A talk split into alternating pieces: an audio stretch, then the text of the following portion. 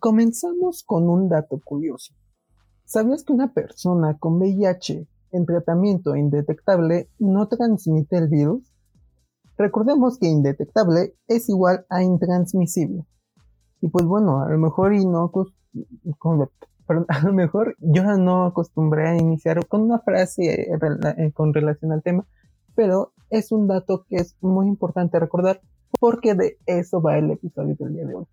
Hoy vamos a hablar sobre el VIH, el SIDA, sobre todo el fenómeno que se da a través de, este tema, en un tema social, en un tema personal, en un tema de cómo, se origina, cuáles son los tratamientos, entre otros muchos factores. Y pues bueno, recuerden eso que indetectable es igual a, es igual a intransmisible. Y pues bueno, me presento, yo soy y este es un nuevo episodio de Poco a Poco, de Boca en Boca. Espero y lo disfruten.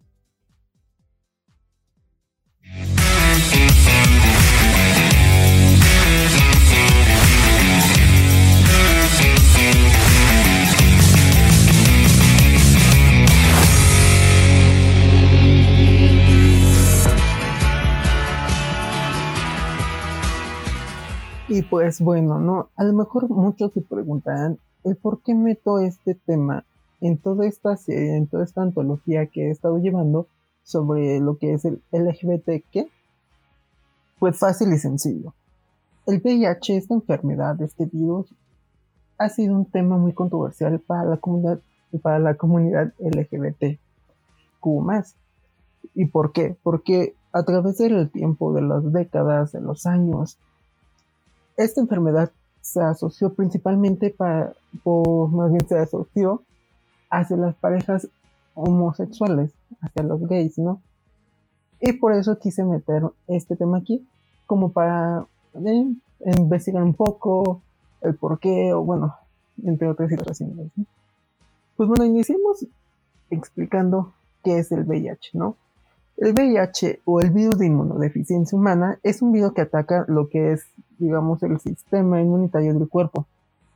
Un, virus que si no se trata puede llegar a causar el SIDA, que es el síndrome de inmunodeficiencia adquirida. En la actualidad, como tal, no hay una cura eficaz. Existen tratamientos, pero curas no. Una vez que se contrae el VIH, se lo tiene de por vida.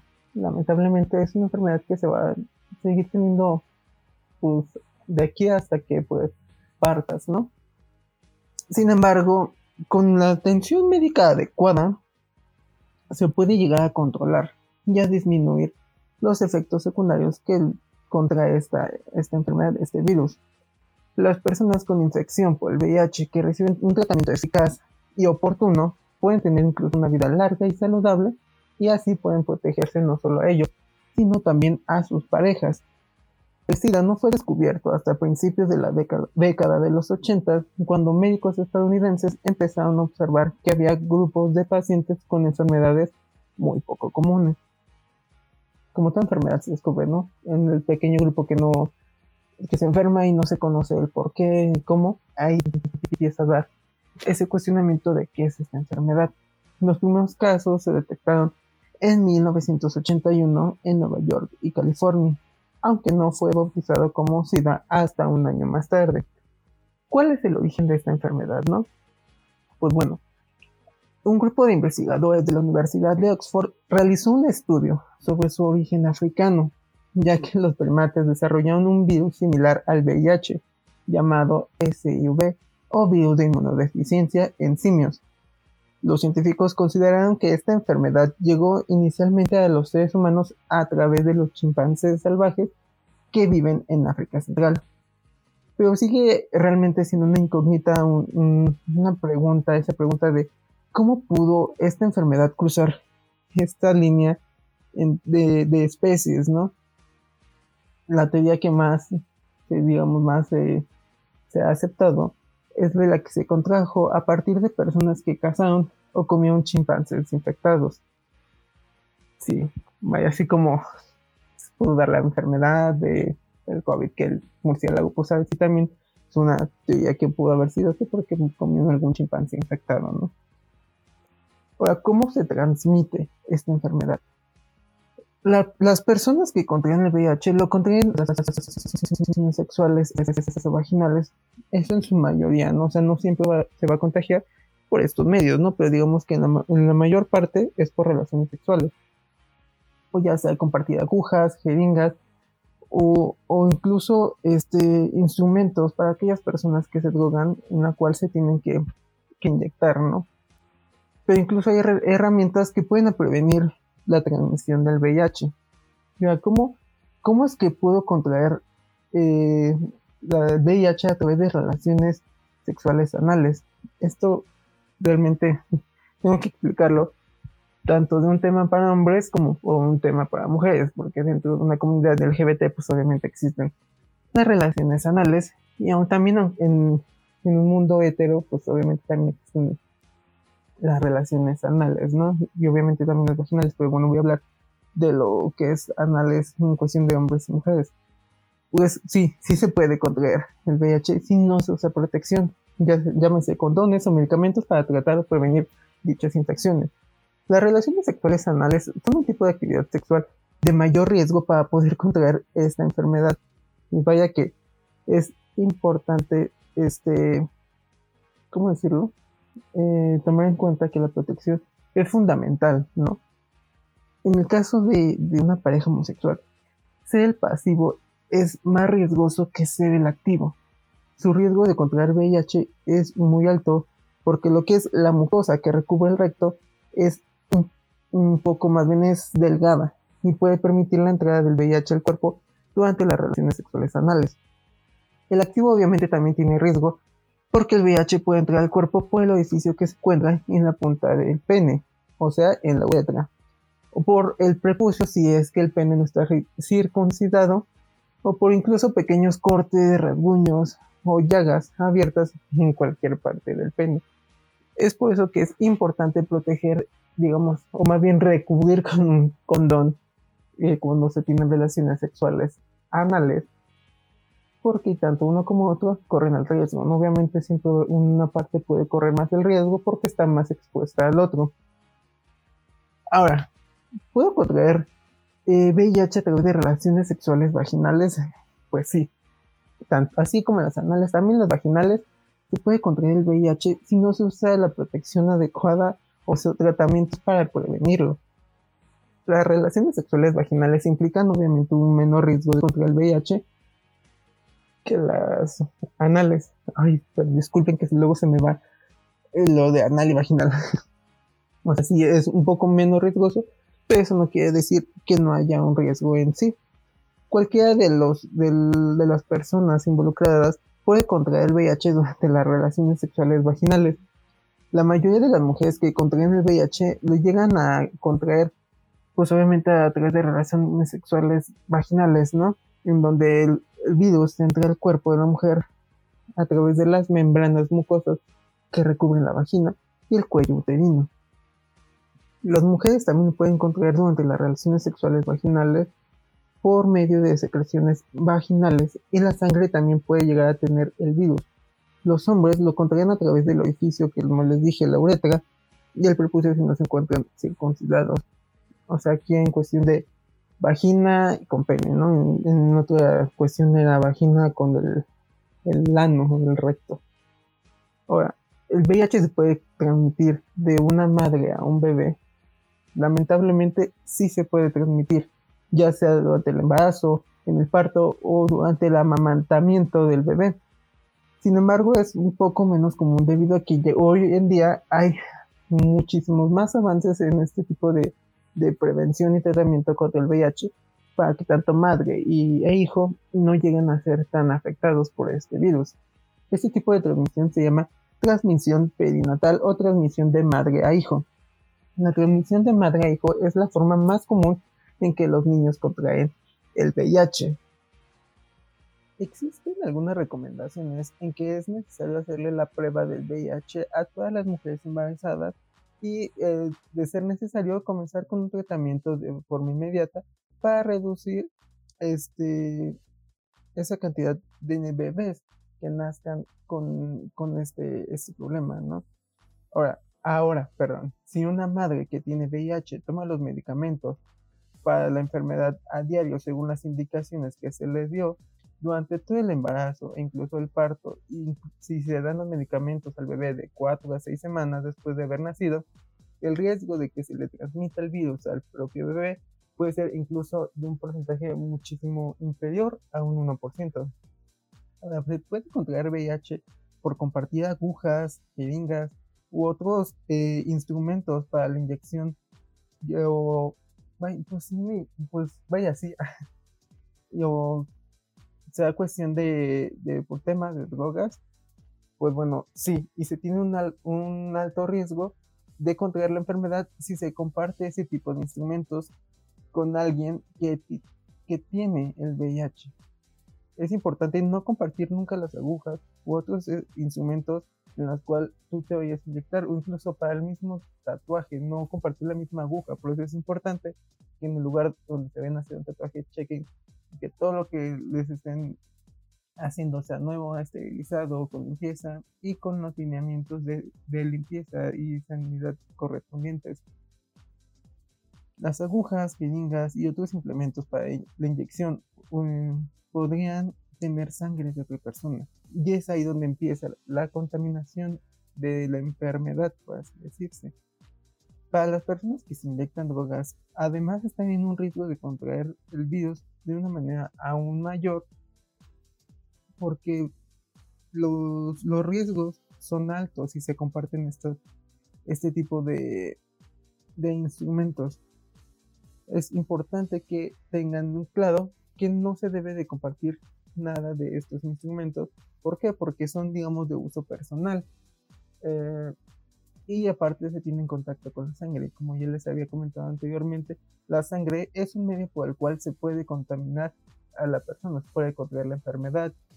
Y es ahí donde ya va a empezar una serie de complicaciones para la persona. Ahora, ¿cuáles son las formas poco comunes en las que se ha contraído o se ha transmitido el VIH? En las cuales hay poco, incluso nada de riesgo de contraer este, la enfermedad a través de estas actividades. recordemos, para que haya transmisión sea necesario que sucediera algo inusual. Si hablamos en cuestión de, sexuales, en las relaciones sexuales encontramos la flagelación. ¿Qué flagelación? Estoy en equivocarme. O el sexo oral. Las relaciones sexuales orales intentan poner la boca en el pene o en la vagina o incluso en el ano de la persona. Y ahora, ¿qué factores eh, pueden entrar aquí? ¿no? El riesgo incluye la eyaculación en la boca cuando se tienen úlceras bucales, sangrado en las encías o llagas genitales y la presencia de otras enfermedades de transmisión sexual.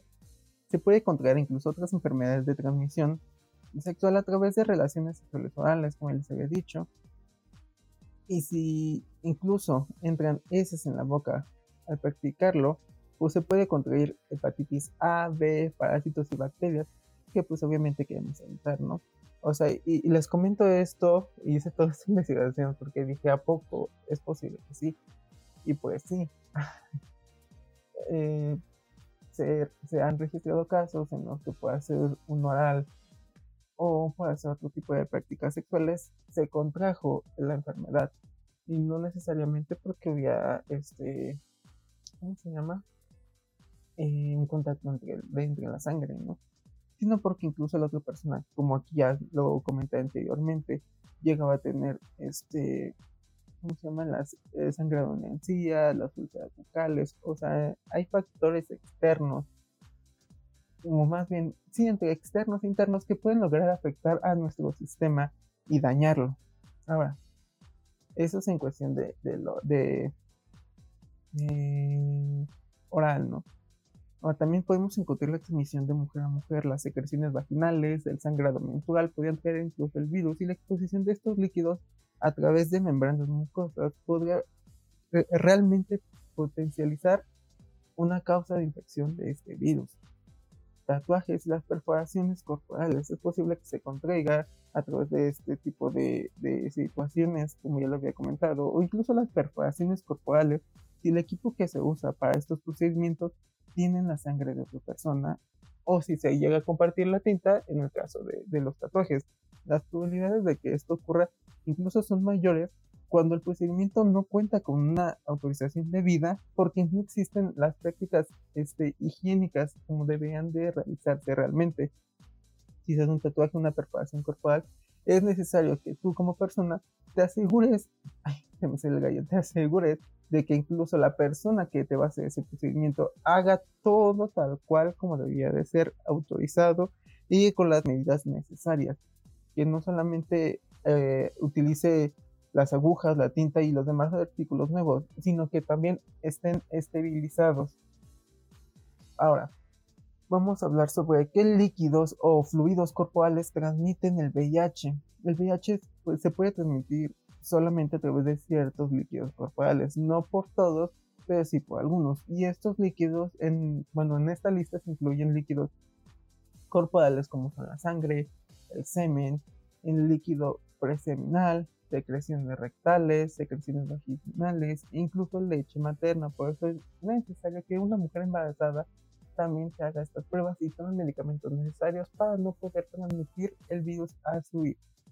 Para que esto ocurra, estos líquidos deben de entrar en contacto con una membrana mucosa o con un tejido que esté, mm, ¿cómo decirse?, lesionado y este, por una u otra situación. Las membranas mucosas se encuentran dentro del recto, la vagina, el pene y pues la boca es ahí donde pues entra un contacto más de estos líquidos en donde se puede transmitir. ¿Cómo no se transmite ese virus? Eh, o más bien estos líquidos. Por la saliva, las lágrimas o el sudor. Al abrazar, darle la mano a alguien, usar el mismo baño, compartir platos, vasos, o sea, no, no, perdón, vasos hay un riesgo también dependiendo, pero pues todo es de acuerdo a que se tengan igual las medidas de, cuidado, ¿no? ¿Cómo podemos prevenir esto, no? Hoy en día existen muchos factores, muchas maneras, procedimientos en la cual podemos prevenirlo a comparación de, en otros tiempos, ¿no? Existen ahora más herramientas eh, para prevenir VIH se puede usar estrategias como incluso la abstinencia, no tener relaciones sexuales, obviamente, no compartir agujas y usar condones de manera correcta al tener relaciones sexuales. También es posible que pueda, mm, se puedan aprovechar los procedimientos y los medicamentos que se han estado realizando a través del diseño, como lo es la PrEP, que es la profilaxis preexposición, y la PEP, que es la profilaxis por exposición, digamos un antes y un después, ¿no? Si tiene el VIH. Incluso hay medidas que puede tomar para prevenir, para prevenir el transmitirlo a otras personas. ¿Cómo puedo prevenir contra el VIH al tener relaciones sexuales?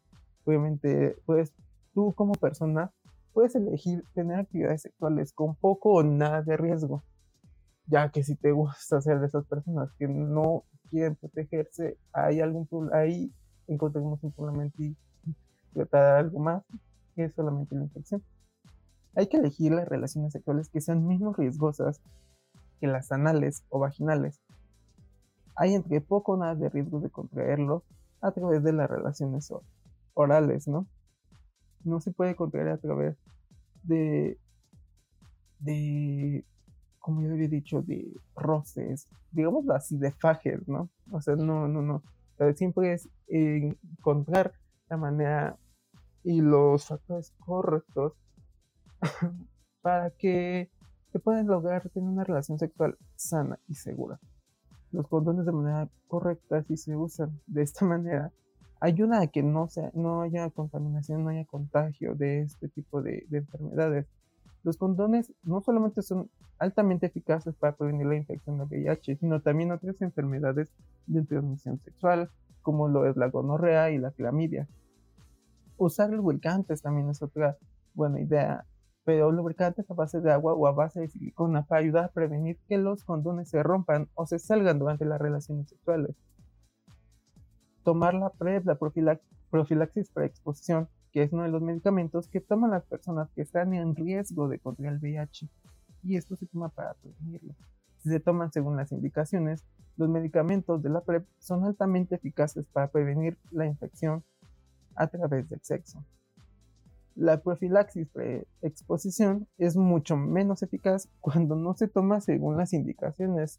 Es como todo medicamento, es necesario que, que, sea recetado, que tengan indicaciones, que cada cuánto, a qué horas no automedicarse, recuerden no hacer esto, ni tampoco buscar soluciones rápidas en internet. Siempre ir con su, voy a sonar como anuncio, pero con su doctor de confianza al hacerse las pruebas y recibir el tratamiento para otro tipo de enfermedades de transmisión sexual.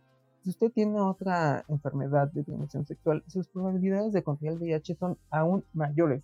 Por eso es necesario que se hagan las pruebas y reciba el tratamiento para que las otras enfermedades no afecten y no hagan aún más mm, el aumento de riesgo de, de recibir la enfermedad muchas de las personas que tienen una enfermedad de transmisión sexual podrían no saberlo porque no tienen síntomas. Es por eso que es necesario acudir al médico en, los diferentes casos. Ahora, si su pareja tiene el VIH, apóyela, ayúdela a buscar y mantenerse bajo tratamiento. ¿Por qué? Porque así como tú a tu familia te preocupa, también a tu pareja es necesario que, que cuides de ella, como ella se tiene que cuidar de sí misma como tú de ella. ¿Por qué? Porque sabemos que es una enfermedad que incluso hoy en día, al siglo XXI, le da miedo a la gente, le da pena, vergüenza decir que tiene esta enfermedad. Y vaya, no es como que uno quisiera contagiarse, por, sí, como cualquier otro tipo de enfermedad, sino pues las circunstancias de la vida o del momento hicieron que se contaminara, que se enfermara. ¿Por qué digo contaminar? Ignorante a la que digo contaminar. Bueno, que se enferme, ¿no? Por eso que también te preocupes por tu pareja. Esto incluso es lo más importante para que se pueda mantener sana esa relación.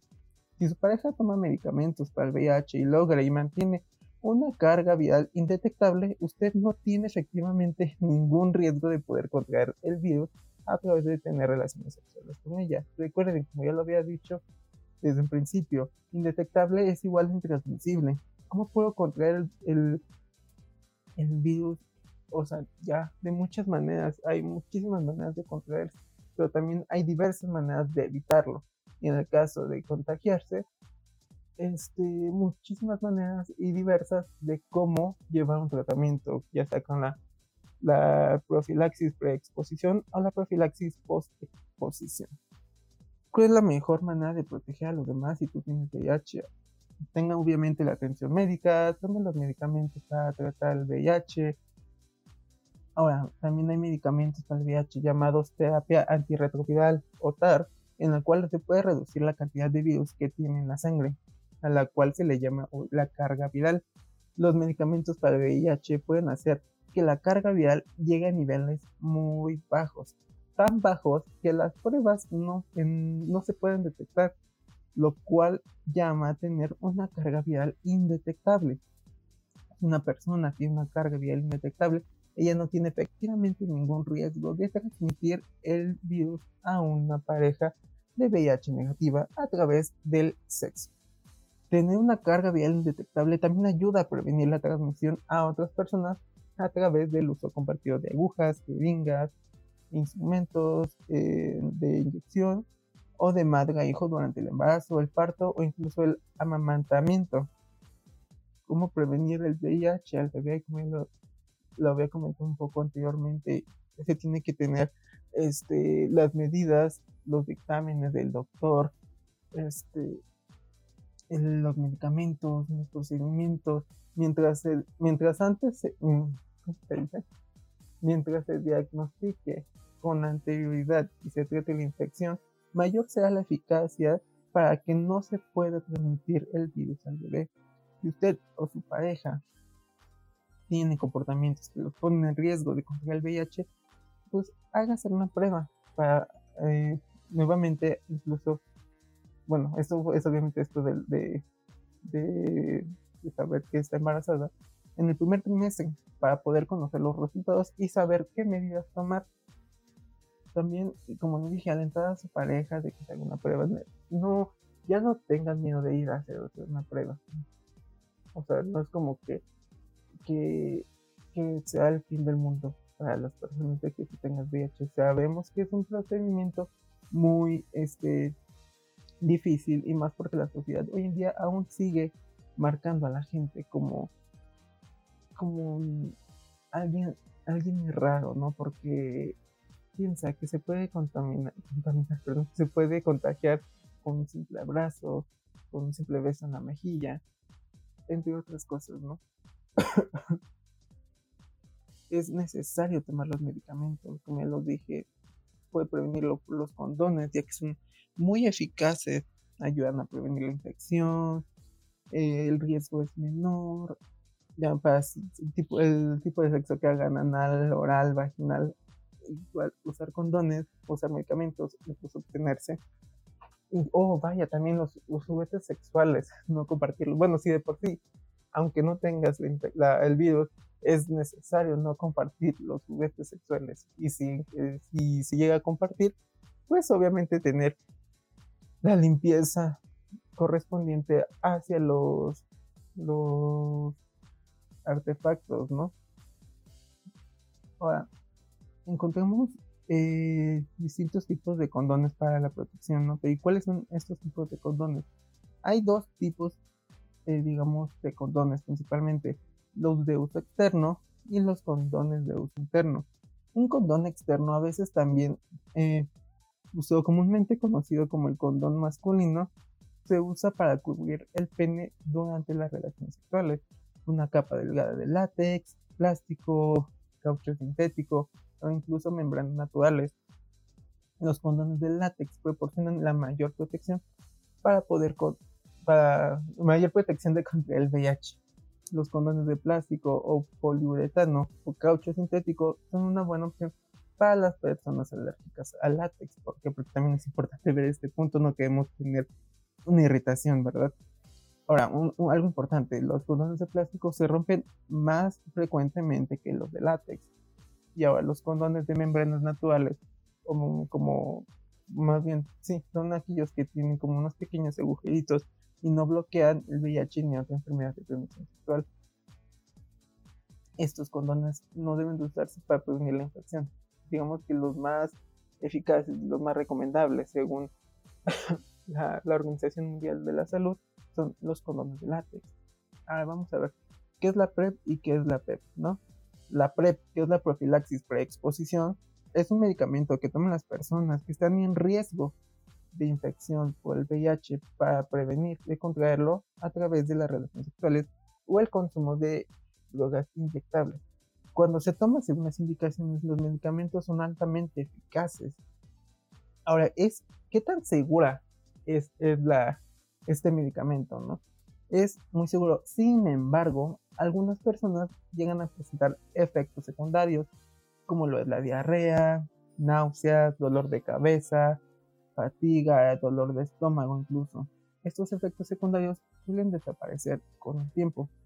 Es necesario que le diga a su proveedor médico que si tiene algunos efectos secundarios graves, más bien, si tienen algunos efectos secundarios graves, decirle a su proveedor este, médico, ¿no? O sea, a la farmacia, pues.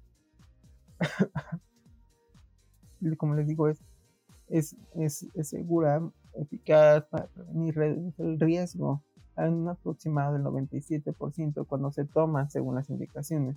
Aunque hay menos información sobre qué tan eficaces es entre las personas que se inyectan drogas, sí se sabe que reduce el riesgo en al menos un 74-75% siempre y cuando se sigan las indicaciones que, se da, que da el médico. ¿Cuánto tiempo se debe tomar la PrEP antes de que sea altamente eficaz? pues bueno, alcanza su nivel de máxima protección durante las relaciones sexuales anales receptivas aproximadamente a los 7 días de uso diario. Para las vaginales receptivas y el consumo de drogas inyectables, alcanza el nivel de máxima protección aproximadamente a los 21 días de uso diario, o sea, digamos casi un mes. No hay datos en los que nos digan que las relaciones sexuales anales insertivas o las vaginales insertivas este, nos den una alta eh, eficacia, o más bien un porcentaje claro para saber. Ahora, ¿cómo sabemos si la PrEP es adecuada para mí?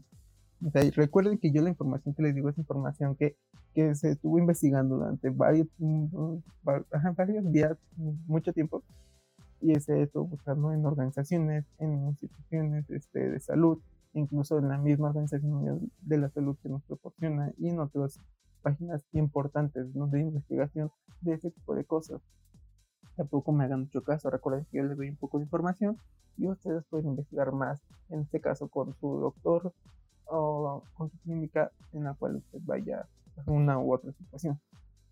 La prueba podría ser adecuada para usted. si la prueba de VIH le da negativo y usted ha tenido relaciones sexuales, anales o vaginales en los últimos seis meses y además tiene una pareja sexual con el virus, especialmente si su carga viral es desconocida o detectable, si no ha usado condones o ha recibido algún diagnóstico de una enfermedad de transmisión sexual en los últimos seis meses. Ahora que si se inyecta drogas y tiene un compañero este, que se inyecta y tiene VIH y comparte agujas, pues esto no, no les va a funcionar. La PrEP no va a ser un, un factor importante para poder combatirlo. Es por eso que se recibe una receta de la profilaxis post-exposición y además indica tener un comportamiento continuo de riesgo o que ha tomado ciclos de, de este medicamento múltiples veces. Si es mujer y tiene una pareja con VIH y usted está considerando quedar embarazada, hable con su médico acerca de esto.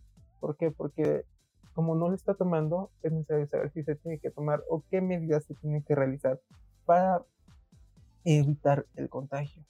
Ahora, algo que, que llegué a notar mucho es de que si los adolescentes pueden tomar la PrEP. Sí, el uso de este medicamento está aprobado en los adolescentes que no tienen el VIH. Pesan al menos 35 kilos y están en riesgo de contraer el virus a través de relaciones sexuales o consumo de drogas infectables que me hizo raro esto y dije, ok, bueno. Ahora, ¿qué es, ¿qué es la PEP? La profilaxis post-exposición. Esto es el, tomar medicamentos después de una posible exposición al VIH, en la cual nos va a ayudar a prevenir contraerlo.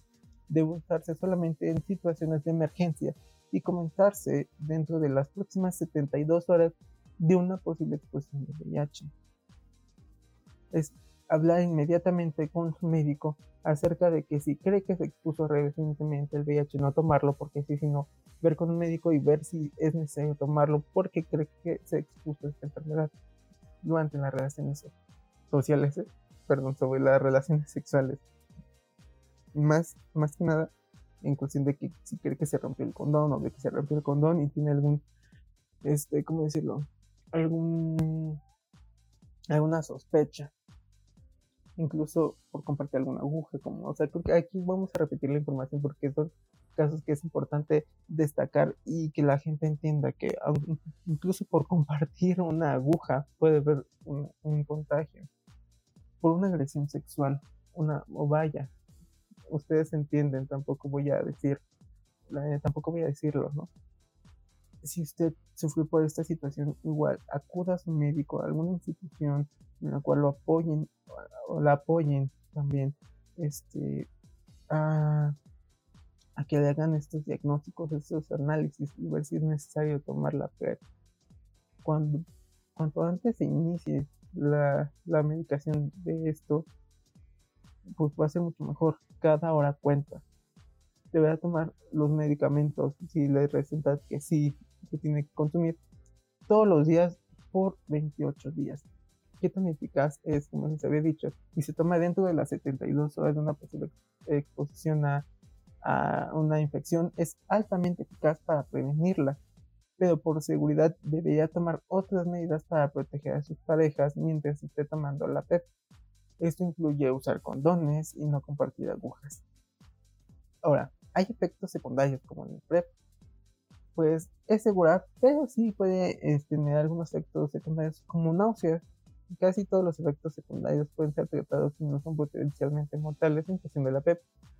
Y a comparación de la PrEP no es tan mm, común los efectos secundarios, pero pues sí son similares, pero lo que más se presentan son las náuseas. Ahora, ¿qué podemos hacer en todo este entorno? Hacer una prueba de VIH. La única manera de saber si se tiene o no es haciéndote la prueba. La información que nos da esta prueba es importante para que usted como persona e incluso a su pareja se mantengan sanos, sepan cómo seguir sus relaciones sexuales, sus relaciones, incluso porque puede eh, suscitarse que este tema sea un tema de conversación para un tiempo, para terminar o, incluso para forjar más a la pareja. En esta, en esta parte de, de, las, de la prueba de IH se, se resuelven preguntas muy comunes sobre cómo se tratan este tipo de pruebas, en qué lugares se deben de hacer, cuánto tiempo se tiene que esperar. Pues bueno, encontramos tres pruebas de VIH. Tenemos las pruebas de ácido nucleico, las pruebas de antígenos y anticuerpos y las pruebas de anticuerpos ácidos. Las pruebas de ácido nucleico, las NAD, buscan el virus en la sangre e implican extraer sangre de una vena. La prueba puede indicar si la persona tiene el VIH o la cantidad de virus presente en la sangre. Digamos que la carga tiene carga viral de VIH. Aunque estas pruebas pueden detectar el VIH antes de que de otras pruebas son muy caras no son no son pues pruebas que se hagan todos los días de detección a menos que se haya tenido recientemente una exposición de alto riesgo o presente síntomas tempranos de una infección. Las pruebas de antígenos y anticuerpos buscan tanto los antígenos del virus como anticuerpos contra el virus. El sistema inmune produce anticuerpos cuando se expone un virus como el VIH los antígenos son sustancias extrañas, por así decirse, del cuerpo que provocan una activación del sistema inmune. En las personas con infección por el VIH se produce un, antígeno llamado P24, incluso antes de que se produzcan anticuerpos. Las pruebas de antígenos y anticuerpos se recomiendan cuando el análisis se hace en laboratorio.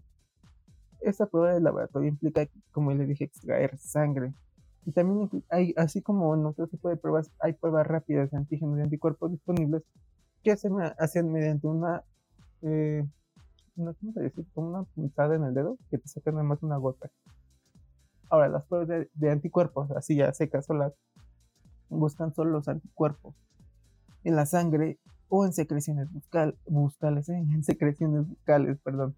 En general, después de la infección, las pruebas de anticuerpo que se hacen con la sangre extraída de una vena pueden detectar antes que las que se hacen con la sangre o con la de la gota del dedo o secreciones bucales. La mayoría de las pruebas de VIH rápida eh, y la única prueba probada en la actualidad está hacerse uno mismo, en las que está hacerse uno mismo, perdón, son las pruebas de anticuerpos. Ah, ¿En cuánto tiempo están los resultados? Las pruebas de laboratorio de ácido nucleico y de antígenos y anticuerpos requieren que se le extraiga sangre a una vena, a un vial, y se envíen a un laboratorio para que se analice. Puede tomar varios días para que los resultados estén disponibles. Con las pruebas rápidas, una detección de anticuerpos mm, generalmente se hacen con la sangre del, dedo o secreciones bucales. Están listos en un aproximado de 30 minutos o un poco menos. Las rápidas de antígenos y anticuerpo igual. La sangre del dedo igual entre 25 y menos minutos. Y las que son por secreciones bucales de anticuerpos son igual 20 minutos. O sea, digamos que yo diría que para mayor este, eh, ¿cómo decirlo? Seguridad, para que estés más eh, consciente de que si sí o no tienes la infección, pues una prueba de, de laboratorio, ¿no? Para estar más seguro. Sabemos que incluso también hay un margen de, error, pero es menor que a una prueba rápida. ¿Qué significan los resultados negativos? Si obtiene un resultado negativo, esto no implica necesariamente que usted no tiene el VIH. Esto se debe al periodo de ventana. Se dice que el tiempo entre el momento en que una persona pudo haberse expuesto y el momento en que una prueba puede determinar con seguridad si contrajo o no el virus. Si se vuelve a hacer perdón, la prueba después del periodo de ventana, no tiene ninguna posible exposición al VIH durante el periodo y obtiene resultado negativo, entonces no tiene infección. Ahora, si usted es sexualmente activo y usa agujas para una u otra situación y siga tomando medidas para prevenir la infección por el VIH, como tomar medicamentos en caso de tener un riesgo alto, y si usted tiene factores de riesgo, debía seguir haciéndose la prueba al menos una vez al año. Si la prueba de VIH me da positivo, ¿significa que tengo SIDA? Mm, pues vaya, no. Si usted es VIH positivo, esto no significa que tenga el SIDA. El SIDA es la etapa más avanzada de la enfermedad del VIH. El VIH puede llevar al SIDA si la persona no recibe tratamiento y no cuida su salud. Pero si las personas que tienen el VIH toman los medicamentos tal como se les indique, podrían mantenerse sano por muchos años y quizás nunca reciba un diagnóstico de SIDA. Pues bueno, eso, eso fue todo. Mm, no sé si ya lo expliqué, pero van a decir, ¿por qué en una sección en la que hablo de LGBTQ hablé sobre el SIDA? Pues vaya, el SIDA, el VIH, eh, bueno, más bien del VIH, el SIDA o el VIH han sido enfermedades que a través del tiempo de los años se ha dicho que es la enfermedad de los gays, de los homosexuales. Y pues lo quiero meter aquí porque, o sea, a pesar de que sea una enfermedad que no distingue orientación sexual, es una enfermedad de la cual la sociedad catalogó como una enfermedad de la comunidad gay. Por eso quiero un, una, una breve introducción a este, sobre esta información de esta enfermedad, cómo prevenirlo, qué hacer, qué no hacer, cómo se puede transmitir, cómo no se puede transmitir. Hay múltiples formas en las cuales ustedes como personas se puedan proteger o incluso protegerse a sí mismos, perdón, proteger a sus parejas. Llámese novio, amante, esposo, esposa, novia, etc. Es importante seguir indicaciones. ¿Por qué? Porque como ya lo dije ahorita, hace unos instantes, el VIH puede llegar al SIDA y ya llegando al SIDA es otro tipo de tratamiento, otro tipo de medicamentos, otro tipo de situaciones, eh, no solamente médicas, sino también psicológicas, personales, sociales, familiares. Siempre una enfermedad va, y más si son enfermedades, digamos, graves, va a traer un círculo de discusión, una mesa de debate en la cual de que si me acerco a él, no me acerco a ella, lo abrazo, no lo abrazo, qué sí puedo decirle, qué no puedo decirle. ¿Por qué? Porque incluso hablarlo con una persona, con un conocido y abrirte y decir que tienes VIH, SIDA, puede ser un paso eh, en falso en una relación social o X. Pero siempre y cuando la otra persona no tenga la información, es importante no ser ignorante. Siempre he dicho que conocer un poco de todo es mucho mejor saber nada. Aunque sepas un poco de algo, y, pero que sea fidedigno, que sea real, que sea eh, información fiel, nos va a ayudar a desconocerlo y no ser ignorante del tema. Tampoco digo que la ignorancia sea malo. Gracias a la ignorancia existe el aprendizaje.